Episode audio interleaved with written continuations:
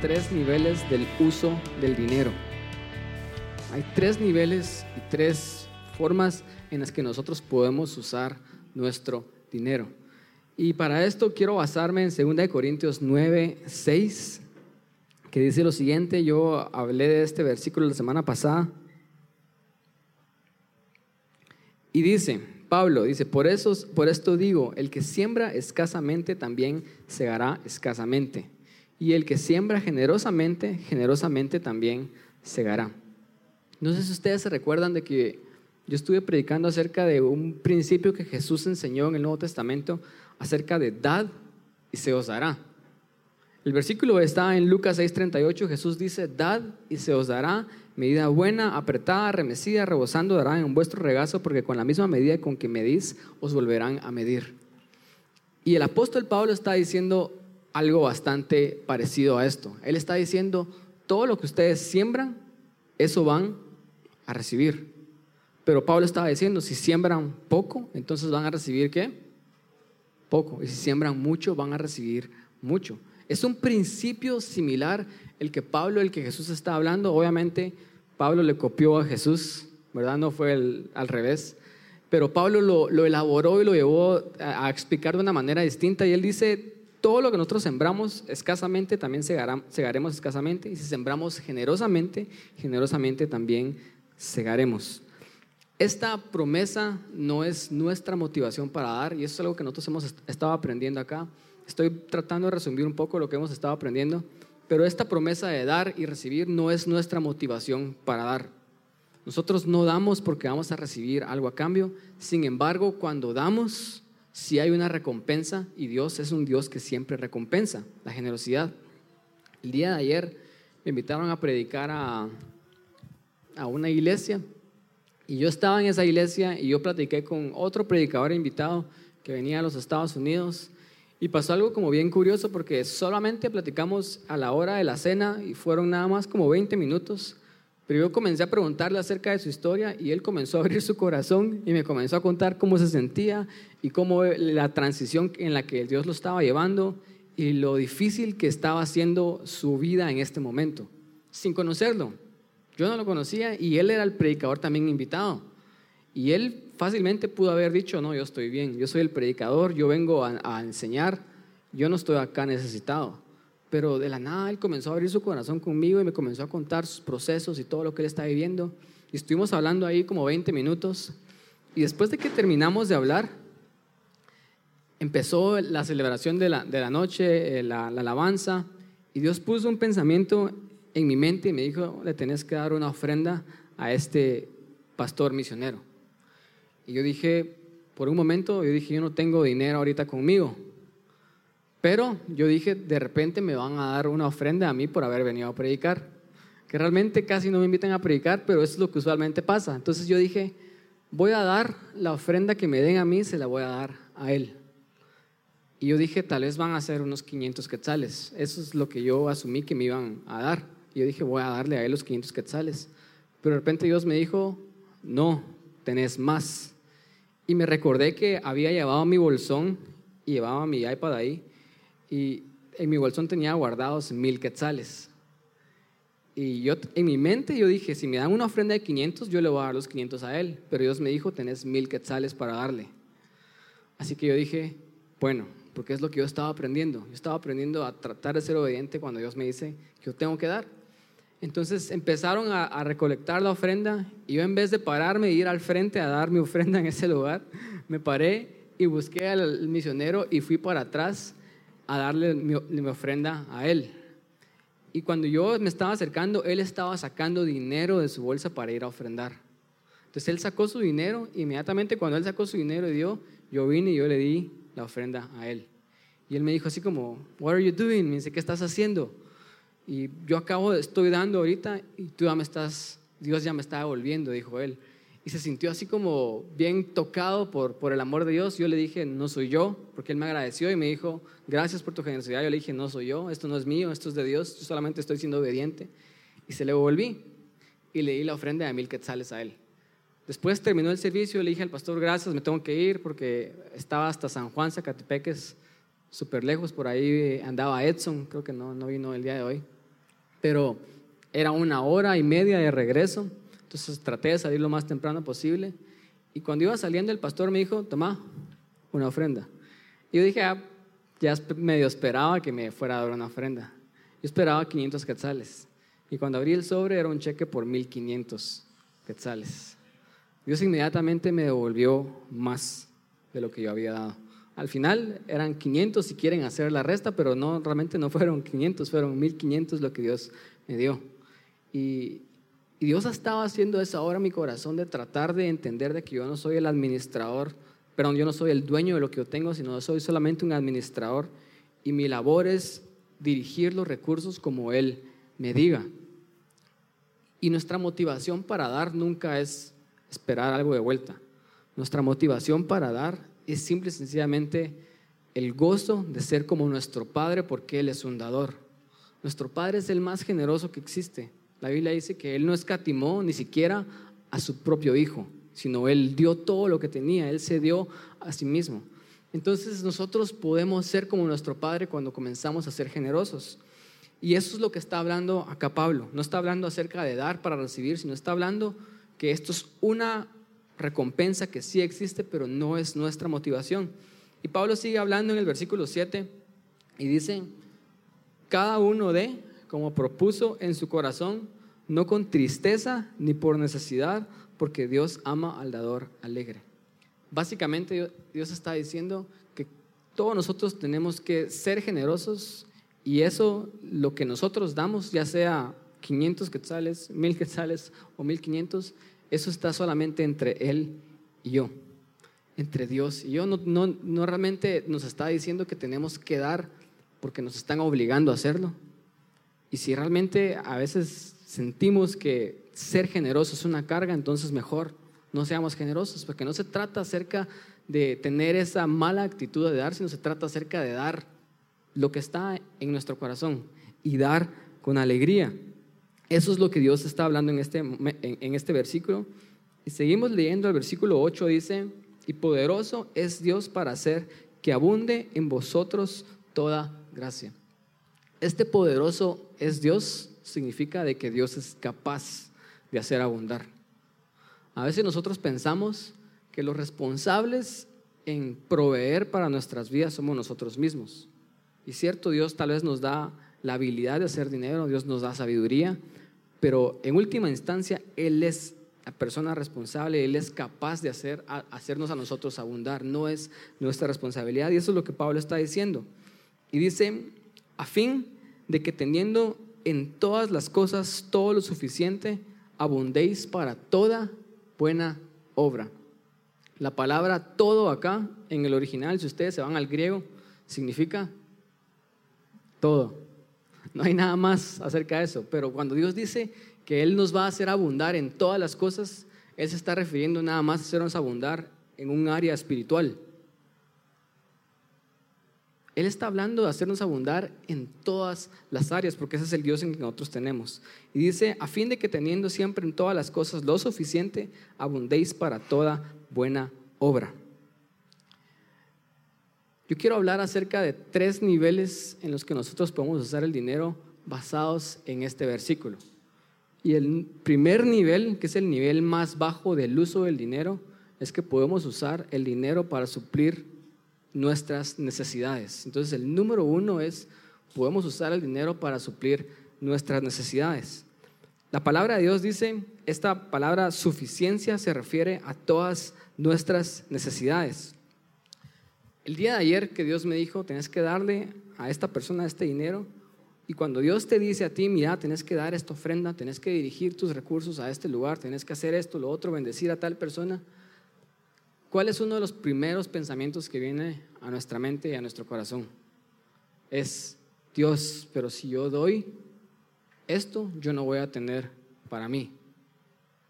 Uno de los miedos más grandes que viene a nuestra mente cuando queremos ser generosos y queremos dar es si nos va a alcanzar a nosotros después de que damos. Porque la necesidad es la primer prueba acerca del dinero. Cuando Dios viene y Dios nos pide dar, Él realmente la mentira que a veces viene a nuestra mente es de no sé si voy a tener lo suficiente para, para dar y quedarme y que yo esté bien. A veces preguntamos, ¿tendré suficiente? ¿Qué pasa si pierdo mi trabajo? ¿O qué pasa si mi carro se descompone? Comenzamos a pensar, vienen un montón de cosas en nuestra vida que nos comienzan a cuestionar si realmente vamos a poder subsistir si somos generosos. Pero déjenme preguntar lo siguiente. ¿Dios puede proveer solamente con dinero o Él puede proveer sin siquiera usar el dinero? El dinero es un medio, es cierto. El dinero es el hombre inventando una forma de cambiar, de intercambiar cosas, ¿verdad? Porque antes era te doy cinco mil gallinas por cuatro mil vacas o te doy este pedazo de tierra por tu hija y hacían intercambios así, pero después dijeron tenemos que encontrar una manera justa en la que podamos hacer intercambios sin necesidad de tener estas cosas y el hombre inventó el dinero. El dinero nada más es un fin para obtener cosas materiales. Y Dios, yo creo que Dios realmente puede satisfacer nuestras necesidades sin dinero. Y eso es lo que nosotros tenemos que llegar a creer. Primera de Reyes 17:6 dice lo siguiente, esta es una historia acerca de Elías y dice, que los cuervos traían pan y carne por la mañana y pan y carne por la tarde y Elías bebía del arroyo. Imagínense esto. Elías no estaba trabajando en ese momento. Elías estaba pasando un mal momento, él estaba oyendo, él se sentía solo, tal vez se sentía triste, había un hambre en toda la tierra. Y Dios, a pesar de que no le estaba proveyendo dinero, se encargó de proveerle alimento se encargó de cubrir sus necesidades y los cuervos le traían la comida a Elías. Le traían el pan y le traían la carne. No sé si a ustedes les parece esto increíble, pero ese es el Dios en el que nosotros, en el que nosotros tenemos que puede proveer cosas aún sin el dinero. Cuando los discípulos y los apóstoles necesitaban pagar un impuesto, ¿qué fue lo que Jesús hizo? Él no vino y les dio dinero, toman, tengan el dinero, vayan a pagar los impuestos. ¿Qué les dijo él? Vayan a pescar y el pez que ustedes pesquen lo van a abrir y ese pez en su, en su estómago va a tener dinero para que ustedes vayan y paguen sus impuestos. Ahora, ¿qué pasó? ¿Será que el pez se tragó ese dinero? ¿Será que se alguien se le cayó una moneda en el mar y el pez se tragó el dinero? Puede ser pero también puede ser de que Dios milagrosamente haya hecho aparecer dinero en el estómago de un pez. Porque para Dios realmente no hay, no hay limitaciones, él, él todo lo puede hacer. Entonces nosotros comenzamos a ser probados en nuestra necesidad, en pensar de que cuando demos no sabemos si vamos a tener lo suficiente para cubrir nuestras necesidades básicas, pero Dios nos puede proveer a nosotros aún sin dinero. La historia sigue en Elías y en Primera Reyes 19, 5 al 6 dice lo siguiente.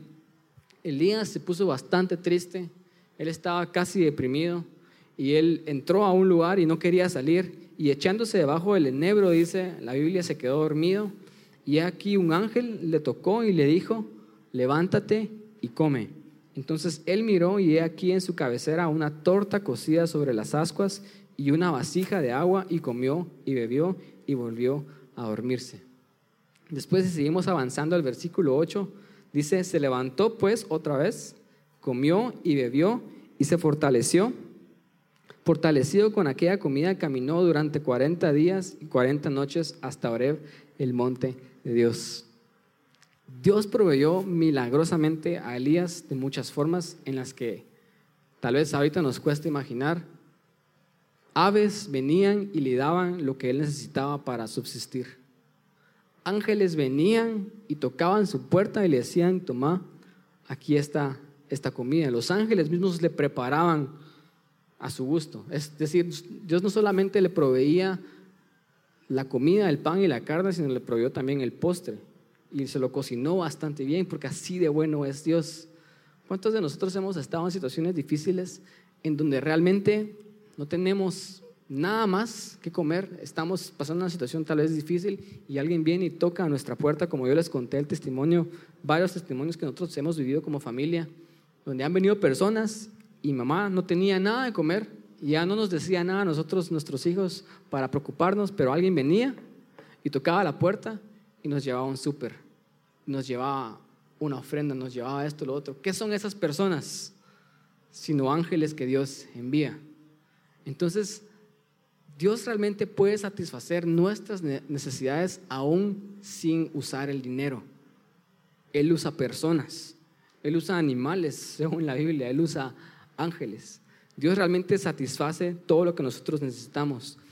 Entonces, cuando Dios me dice, mira, tienes que dar esta ofrenda, lo que nosotros pensamos es, ¿será que voy a tener lo suficiente? ¿Qué estamos haciendo ahí? Estamos sustituyendo y pensando de que nuestro dinero es la base de nuestra suficiencia.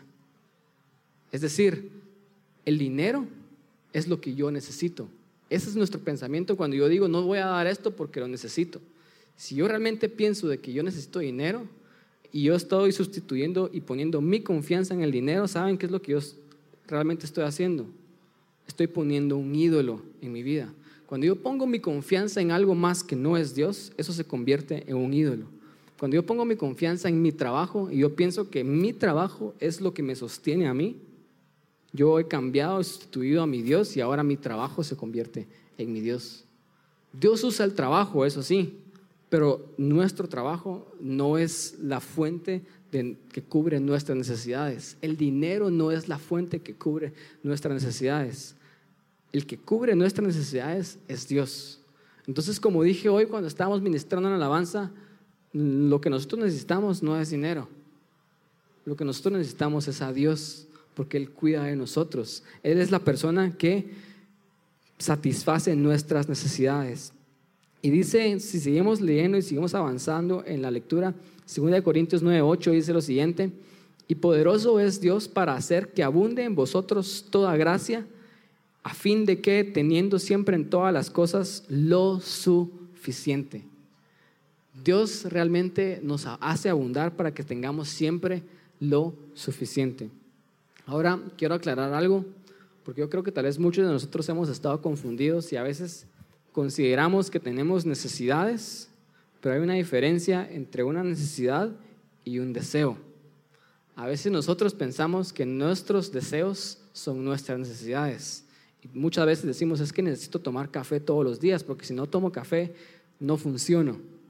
¿Es el café una necesidad o un deseo? Tomar agua es una necesidad. Si necesitamos realmente consentirnos, podemos comprar café, pero no necesitamos una taza de Starbucks todos los días.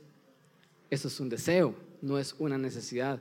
A veces agarramos las cosas que realmente queremos y las ponemos como necesidades y con qué razón nuestras necesidades, entre comillas, abarcan todo nuestro presupuesto mensual y no tenemos más para dar porque nuestras necesidades son bastante caras.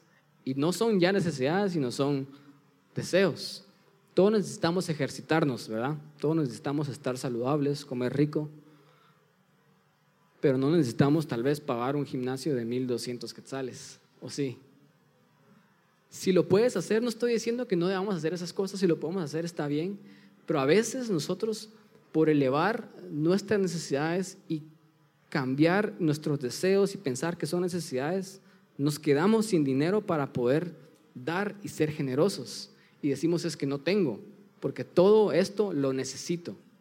Yo conozco personas, y se los digo, no quiero eh, lastimar a nadie, si estos son ustedes, no lo digo por alguno que está acá, pero yo conozco personas que me han dicho, es que no tengo dinero, y nunca me, me alcanza, pero todos los fines de semana se van a la megapaca a comprar cosas. La megapaca es una bendición. Todos necesitamos ropa para usar, ¿o no? Y a veces realmente sí se encuentran joyas increíbles en la megapaca que realmente sí es un gran ahorro, porque algo que tal vez nos hubiera costado mil quetzales lo conseguimos en 30 quetzales. Y está nuevo con la etiqueta y todo. Realmente la megapaca es una bendición. Pero ir todos los fines de semana a la megapaca, eso ya no es una necesidad. Y a veces nosotros, porque tenemos un poquito de dinero extra, decimos, como tengo poquito dinero, lo voy a usar. Y comenzamos a confundir lo que necesitamos con lo que nosotros queremos, un deseo y una necesidad, y esto no es lo mismo. Les digo esto, Dios es un Padre bueno y Él dice, miren a las aves de los cielos, miren a los lirios del campo, yo cuido de ellos, ¿cómo no yo voy a cuidar de ustedes que son mis hijos? Esa es una promesa increíble de parte de Dios. Y Dios dice, yo voy a suplir tus necesidades, yo voy a cuidar de ti. Pero Dios no dice, yo voy a cumplir tus caprichos. Dios no dice, yo voy a cumplir tus deseos. A veces Él lo hace, porque Él es así de bueno. Yo recuerdo a mi abuelito tenía testimonios que decían, yo a veces se me antojaba un tamal en julio, donde no es época de tamales, y alguien venía, tocaba mi puerta y me decía, mire, Pastor David, aquí le traje sus tamales porque Dios es así de bueno. A veces Él cumple hasta nuestros caprichos, pero Él no está obligado a hacerlo. Él ha prometido satisfacer y suplir nuestras necesidades. Y a veces yo creo que nosotros debemos entender qué es lo que realmente necesitamos y qué son las cosas que solamente son puros deseos. Pero todos somos probados en nuestra necesidad. Abraham estaba camino a sacrificar a su hijo Isaac. Y él iba a ese monte a matar a su hijo. Él estaba dispuesto a matar a su hijo porque Dios le había dicho, tenés que ofrecérmelo, tenés que sacrificarlo. Obviamente era una prueba. Esto no pasó nunca. Dios nunca va a pediría que matemos a nuestros hijos. Pero Abraham iba caminando a ese lugar y Isaac, la Biblia, algunos creen que Isaac no era un niño indefenso que, que no sabía lo que estaba pasando porque él ayuda a su papá a cargar la leña. O sea, él ya era un hombre por lo menos de unos 17 años. Es decir, era lo suficientemente fuerte como para ayudar a su papá a cargar las cosas que necesitaban para ese holocausto. Entonces, Isaac era inteligente y él dice, tenemos aquí la leña, llevamos todo lo que necesitamos para hacer fuego, pero papá, ¿dónde está el sacrificio? Él comenzó a hacer preguntas en su mente y él dijo, no tenemos el sacrificio. Y Abraham responde, Dios proveerá. Yo no sé qué es lo que estaba esperando Abraham en ese momento, pero él de alguna manera sabía de que Dios iba a proveer un sacrificio. Él después dice, aun cuando yo matara a mi hijo, yo sé que Dios tenía el poder para traerlo de vuelta a la vida. Así de increíble la fe de Abraham. Pero cuando él estaba en ese lugar, a punto de sacrificar a su hijo, y había pasado a la prueba de su fe, aparece un sacrificio, un carnerito que se había trabado en unos árboles y Dios le dice, alto, ahí está. Y Dios proveyó, porque Dios siempre provee. Entonces, cuando nosotros estamos siendo motivados por Dios a dar y nuestra necesidad nos dice, no des porque no te va a hacer falta, yo me tengo que recordar a mí mismo de que Dios es mi proveedor yo no necesito, este dinero para satisfacer mis necesidades. Dios puede satisfacer mis necesidades aún sin dinero y Él va a proveer, porque así es Dios. El segundo nivel del uso del dinero es cuando nos movemos de la necesidad a la abundancia. Pablo dice en 2 Corintios 9, 8, dice, y poderoso es Dios para hacer que abunde en vosotros toda gracia, a fin de que, teniendo siempre en todas las cosas lo suficiente, es decir, que tengan para su necesidad, abunden también para toda buena obra. Es decir, no solamente te voy a dar lo que necesitas, sino te voy a dar más de lo que necesitas. Te voy a dar abundancia. ¿Cuántos acá hemos tenido etapas en nuestras vidas en donde somos abundantes? ¿Y a cuántos nos gusta vivir en esas etapas? Donde no estás preocupado si puedes pagar las deudas, si no puedes pagar la renta, los gastos, donde de repente puedes venir y decir, ¿sabes qué? Vamos a comer a un restaurante. Abrieron un restaurante nuevo acá, vamos a probarlo. Porque tenés los recursos para consentirte, no solamente satisfacer tu necesidad comiendo verduras y legumbres y frijoles y tortillas, sino puedes dar el lujo de irte en tu abundancia y satisfacer tal vez un deseo. A todos nos encanta estar ahí, sí o sí. Porque a ninguno de nosotros nos gusta estar preocupados acerca de cómo le vamos a hacer para satisfacer nuestras necesidades. Y cuando estamos en ese momento de abundancia, ahí vienen qué? También somos probados por Dios. Y cuando estamos en ese lugar de abundancia podemos ser probados y si no pasamos la prueba vamos a dejar que esa abundancia, ese pequeño extra que tenemos, se vuelva y se convierta en avaricia. Porque ahora que yo tengo, yo no estoy tentado no a dar porque me va a hacer falta, sino estoy tentado no a dar porque se siente bien tener esto. Cuando yo miro esos números y esos ceros en la cuenta bancaria, se siente bien saber de que yo estoy seguro, decimos a veces. Se siente bien saber de que yo tengo la libertad de venir y vámonos de vacaciones, vámonos a tal restaurante. Se siente bien. Entonces cuando estamos en ese lugar de abundancia, ya no somos tentados en dar porque nos haga falta, sino somos tentados en que no queremos dar porque nos volvemos avaros y nos volvemos egoístas y nos volvemos codiciosos, porque se siente bien tener esto en mi cuenta bancaria. Y usualmente, no sé si a ustedes les ha pasado o han estado en ese lugar, pero no solamente somos tentados en la necesidad, somos tentados en la abundancia, porque cuando estamos bien, obviamente nosotros queremos aferrarnos a esa seguridad que nos da el dinero. El dinero a veces, si ponemos nuestra confianza en el dinero, nos da seguridad. Se siente bien saber de que no importa si se me en el carro, si se me pinchó una llanta, si le pasa algo, ah, no importa, yo tengo el dinero para pagar el mecánico. Eso te da seguridad, te da tranquilidad, te da paz mental. Pero escuchen lo que Dios dice acerca de buscar seguridad. Salmos 46.1 dice lo siguiente, Dios es nuestro amparo y fortaleza. Dios es nuestro pronto auxilio en las tribulaciones en momentos difíciles, yo les aseguro, el dinero no siempre nos va a sacar de los problemas que nosotros estamos pasando. En momentos difíciles, la persona que siempre va a estar ahí con nosotros es Dios. Porque yo he estado en momentos difíciles en donde yo tengo dinero, y yo lo que necesito no es dinero, sino yo necesito a Dios en mi vida. Dios está diciendo, yo no quiero que en tu abundancia te sientas bien por tener ese dinero y te sientas bien y te sientas seguro y hagas del dinero tu seguridad, porque Dios está diciendo que Él es nuestra seguridad. Él es nuestro refugio y Él es nuestra fortaleza. Él es nuestro pronto auxilio en las tribulaciones. Nuestro auxilio no debería de ser, bueno, voy a ir y pedir un préstamo. Voy a ir y sacar este dinero, me va a sacar de apuros. Nuestro pronto auxilio realmente es Dios. Y Él quiere que no pongamos nuestra, no solamente nuestra confianza en la, en la necesidad, en el nivel de necesidad, sino nuestra seguridad en el dinero. Entonces podemos ser tentados no solamente en nuestra necesidad, sino también en nuestra abundancia. Esas son las dos formas en las que somos tentados. Y el tercer nivel, el tercer nivel más alto en el cual podemos usar el dinero, solo para recapitular, puedo usar el dinero para satisfacer mis necesidades. En mi abundancia puedo usar el dinero para quedármelo y me vuelvo avaro y tengo avaricia en mi corazón. O el tercer nivel, el nivel más alto, es yo puedo usar mi dinero como semilla. Y para eso quiero que regresemos de vuelta al versículo 6. Y Pablo dice lo siguiente, por esto digo, el que siembra escasamente también segará escasamente y el que siembra generosamente también generosamente segará. La semilla es el nivel más alto en el cual nosotros podemos usar nuestro dinero.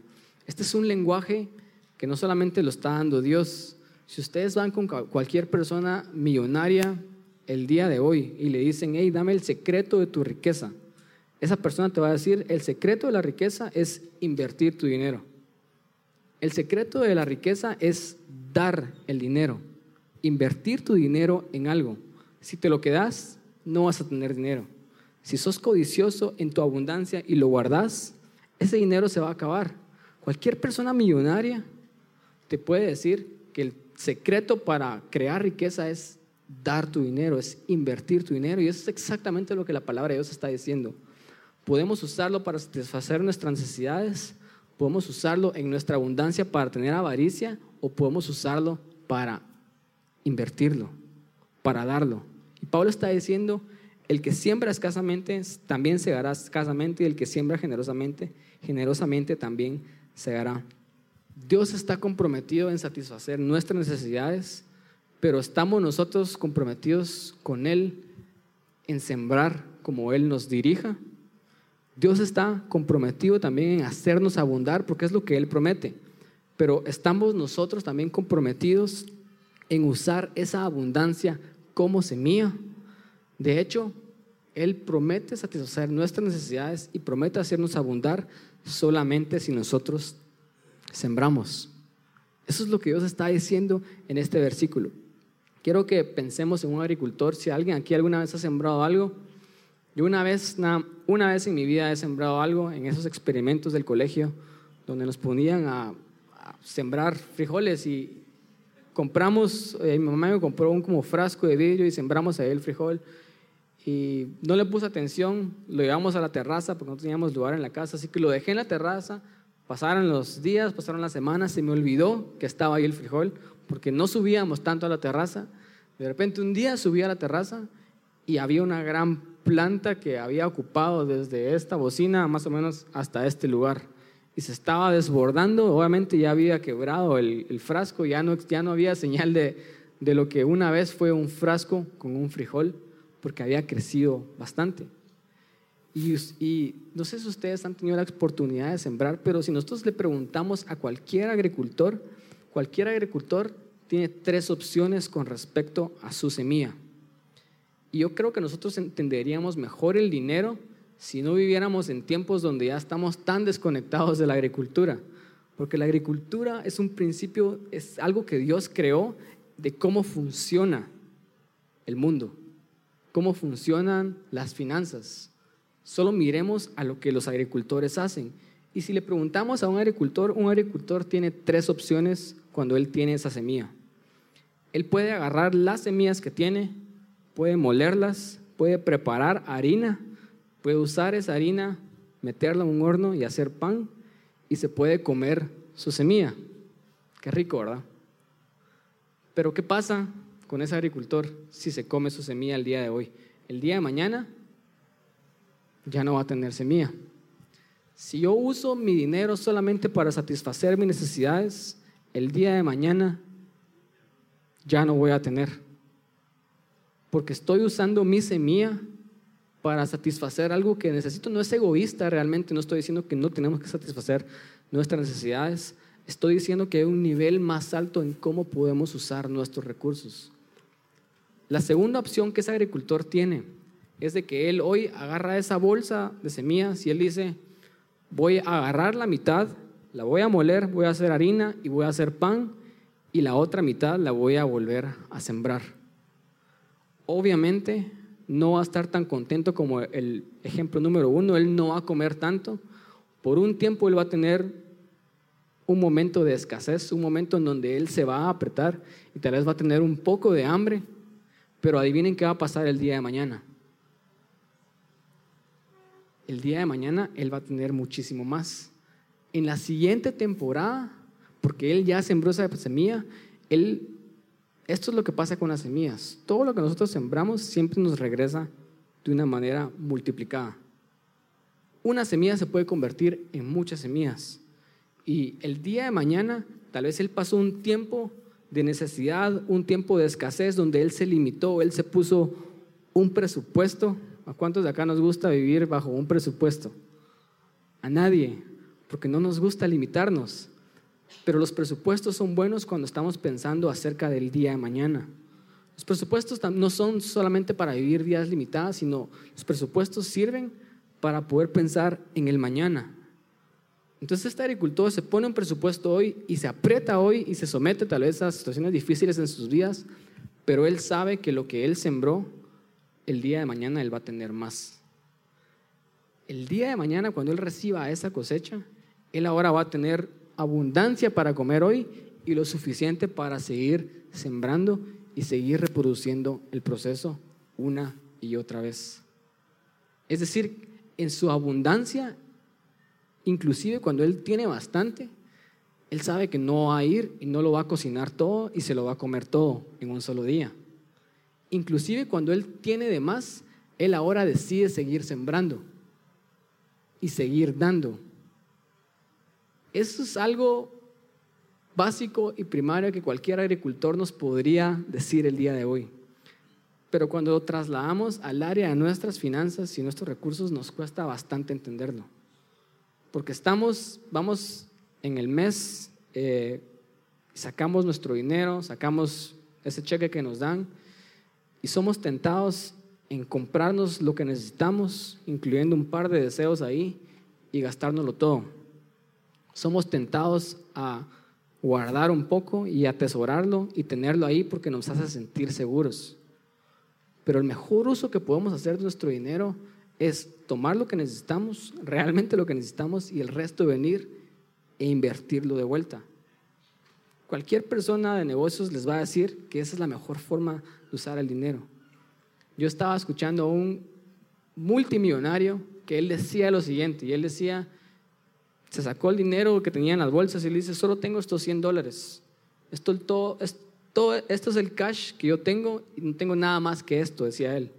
Y él es multimillonario. Y él decía, solamente tengo esto porque el resto de mi dinero está siendo invertido en este momento. Son personas que tienen una mentalidad de agricultor, una mentalidad que ven el dinero como una semilla. Y Dios nos está diciendo, esa es la forma más alta en la que nosotros podemos ver las posesiones materiales.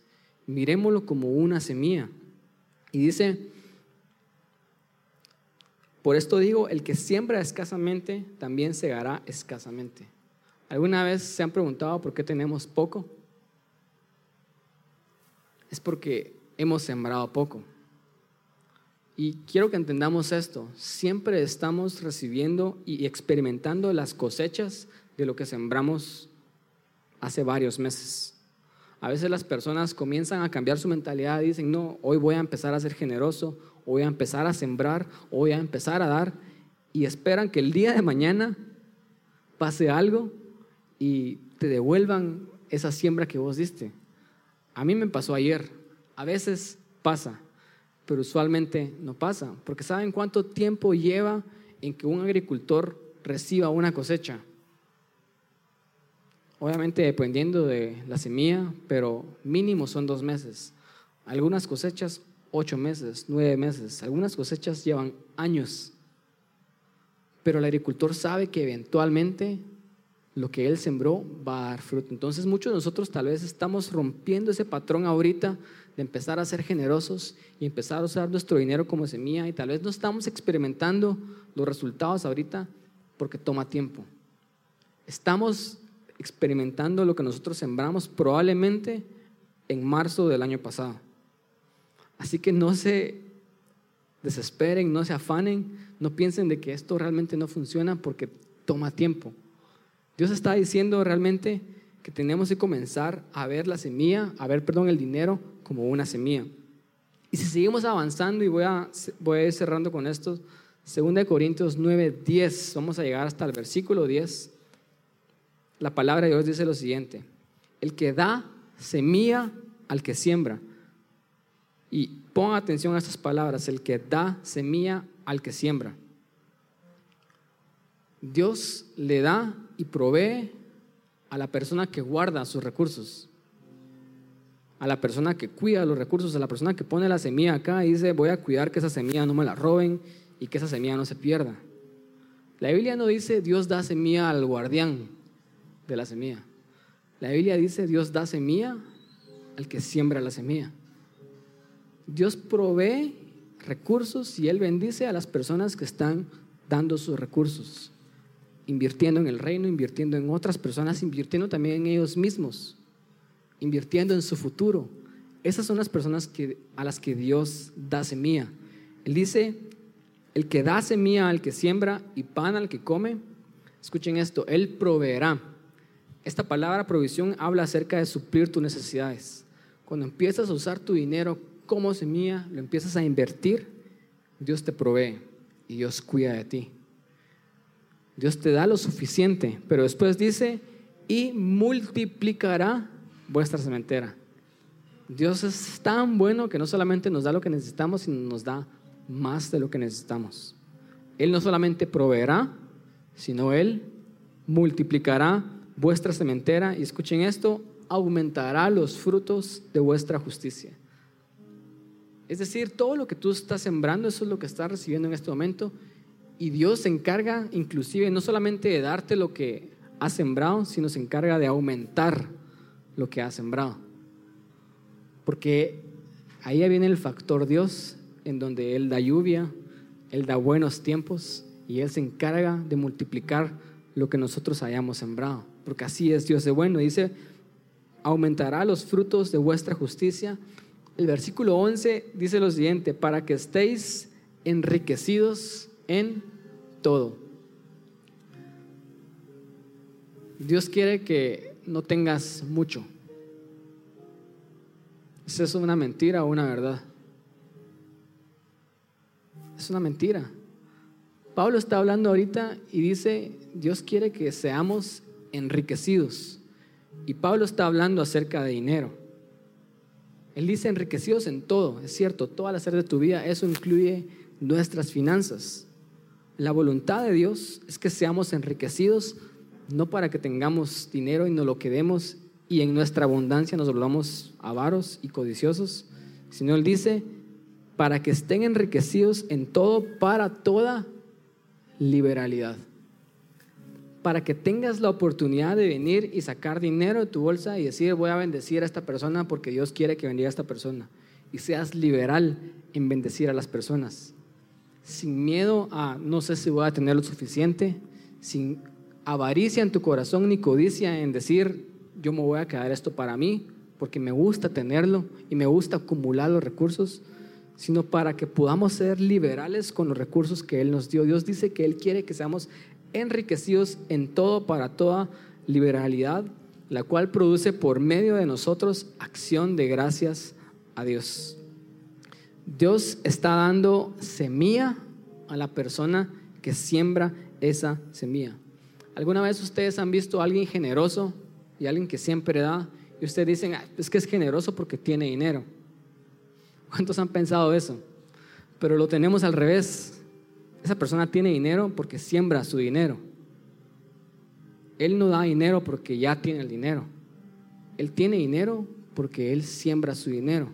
Yo me recuerdo una vez que yo estaba pequeño y nosotros tenemos una familia, tengo unos tíos y unos primos que ellos tienen la característica de ser generosos. Ellos siempre dan. Ellos son dadores y siempre han sido dadores. Y yo me estaba recordando de esto. Y el día de hoy yo los miro y yo digo, ellos sí son dadores, pero yo me recuerdo que desde que yo estaba pequeño, tal vez tenía unos nueve o diez años, yo me recuerdo que ellos donaron algo en la iglesia a mis papás y, bendijeron a una persona. Y yo vine con mi mamá y yo le dije, ala, estos mis tíos tienen mucho dinero. Y mi mamá me dijo, no es que tengan dinero, es que ellos son generosos. Y yo me recuerdo esas palabras y cuando yo estaba escuchando eso y yo era un niño, yo me confundí un poco y yo dije, de plano mi mamá está envidiosa y no quiere que, aceptar de que ellos tienen dinero y nosotros no tenemos dinero. Eso fue mi pensamiento como un niño. Yo dije, plano, mi mamá está envidiosa y no quiere admitir que ellos sí tienen dinero.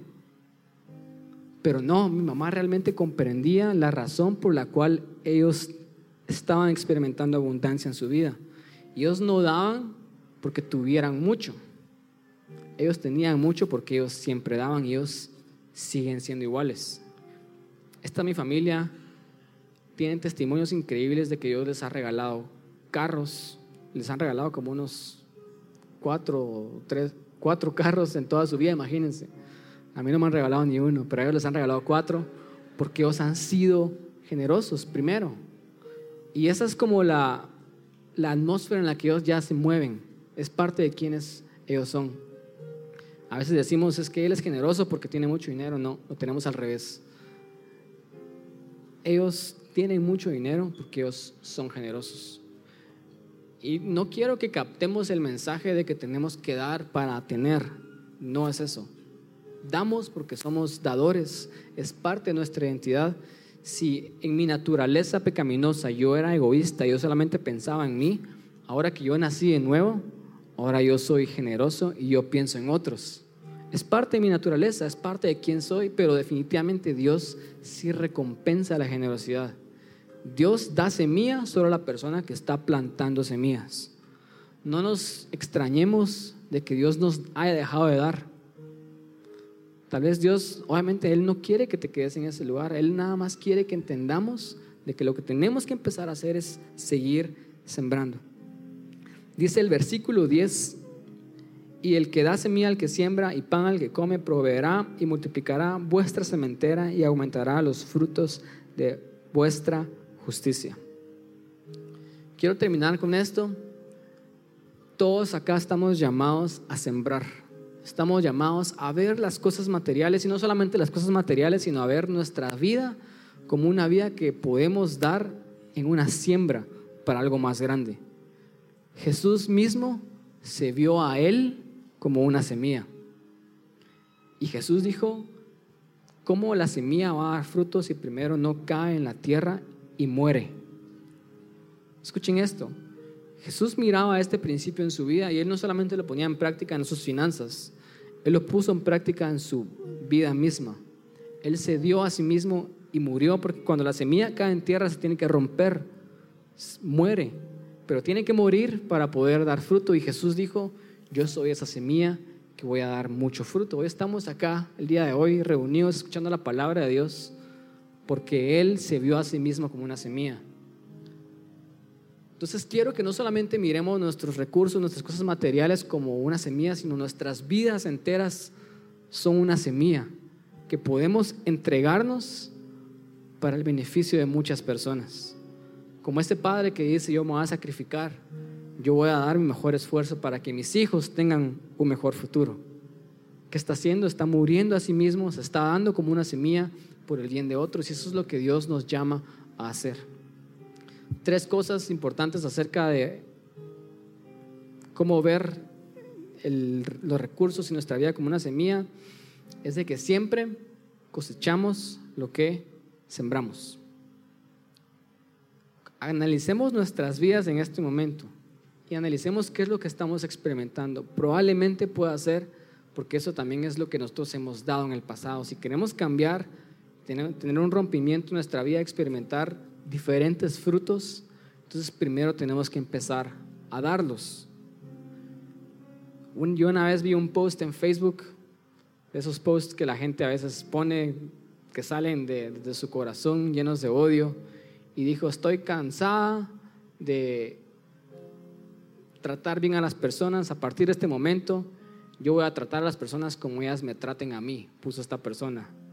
Estaba tal vez experimentando algo muy duro en su vida y se cansó y quiso hacer público lo que estaba sintiendo en su corazón.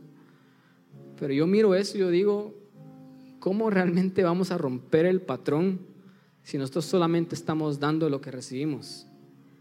Si alguien me trata mal, yo estoy experimentando persecución, odio, cualquier cosa en mi vida, y yo sigo devolviendo lo mismo, ese patrón va a seguir ahí. Si yo quiero que mi esposa me ame, yo la tengo que amar primero a ella. Si yo quiero que mis hijos me entiendan, yo los tengo que entender primero a ellos. Todo lo que nosotros queremos recibir lo tenemos que empezar a dar. Tenemos que romper el patrón. Siempre cosechamos lo que sembramos. Siempre cosechamos después de sembrar. No es de algún día, cuando tenga mucho dinero, voy a empezar a ser generoso. No. Es ahorita que tenés poco, tu oportunidad perfecta para empezar a ser generoso. El que es fiel con lo poco, también es fiel con lo mucho, dijo Jesús. Entonces, ahorita es el momento para empezar a sembrar. ¿Quieres tener un mejor 2021? ¿Cuántos quieren tener un mejor 2021? Empecemos a sembrar este año entonces. Empecemos a romper el patrón. Tal vez tome tiempo, tal vez va a ser difícil, va a ser una temporada en donde nos tenemos que limitar, tenemos que entrar a ese presupuesto y vivir tal vez un poco apretados, pero es por nuestro futuro. Va a valer la pena y siempre cosechamos más de lo que sembramos. Quiero terminar con este versículo y tal vez se pueden poner de pie. Lo voy a leer mientras ustedes ponen de pie.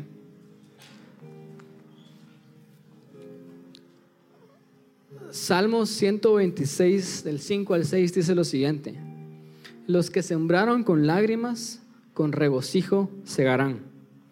Irá andando y orando el que lleva la preciosa semilla, mas volverá a venir con regocijo trayendo sus gavillas, trayendo sus frutos. ¿Por qué esta persona está sembrando con lágrimas? Probablemente porque está dando todo lo que tiene. Esta persona está sembrando con lágrimas porque tiene unas pocas semillas. Y él dice, yo puedo comerme estas semillas y estar en la misma situación el día de mañana. O yo puedo limitarme el día de hoy, llorar tal vez por la escasez que esté viviendo, experimentando el día de hoy. Y con lágrimas sembrar pero dice que con regocijo, la palabra de Dios dice que con regocijo vamos a cosechar, vamos a cegar. ¿Por qué con regocijo? Porque qué alegre ver los frutos de todo lo que nosotros hemos dado, ¿verdad?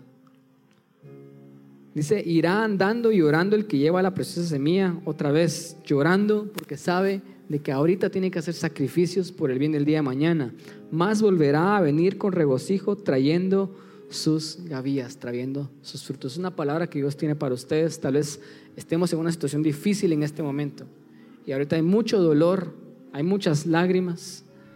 Pero si nosotros comenzamos a ver nuestras vidas como una semilla y empezamos a darnos para Dios, a darnos para otras personas, y empezamos a ver nuestros recursos de la misma manera, el día de mañana va a ser una temporada completamente distinta. Pero tenemos que hacer los sacrificios